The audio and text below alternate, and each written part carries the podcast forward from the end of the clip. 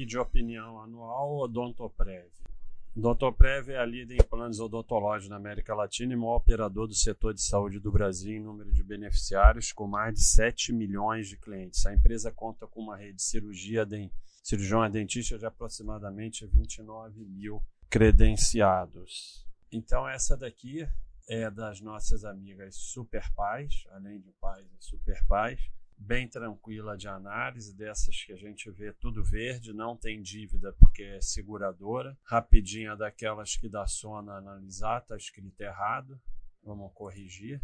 Quem sabe faz ao vivo, então corrigida rapidinha. Aqui corrige só depois de dar reload. É nosso novo gráfico aqui com algumas novidades, né? Além do que já tinha 16 anos consecutivos, agora tem isso aqui com cor 100% dos anos com lucros e incluímos aqui também a questão da ON. Então, esse gráfico, diminuindo aqui para todo mundo ver, ficou bem completo. Né? As empresas tranquilas, a gente quase que pode só olhar ele uma vez por ano aqui. Lucro totalmente consistente. Pode apagar a cotação que fica até melhor. Lucro totalmente consistente. 16 anos de lucro consecutivo, 100% dos anos com lucro, novo mercado. Acabou. O que mais você quer analisar numa empresa dessa? O que exatamente você ainda quer analisar? Sabe?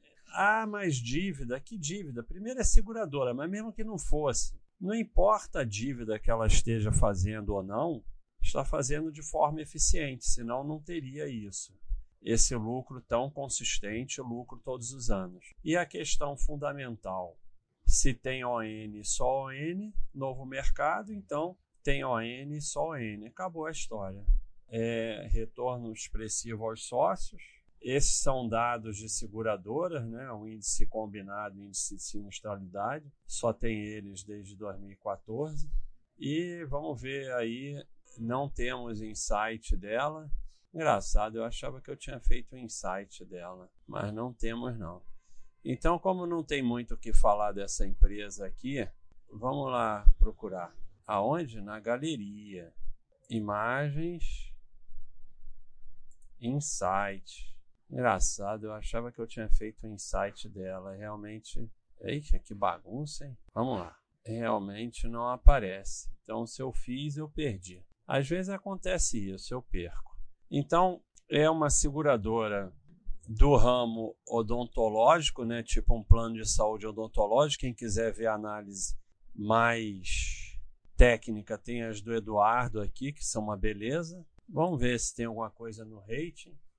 É, botaram Fleury junto, né? Mais ou menos, né? Não tem muito a ver.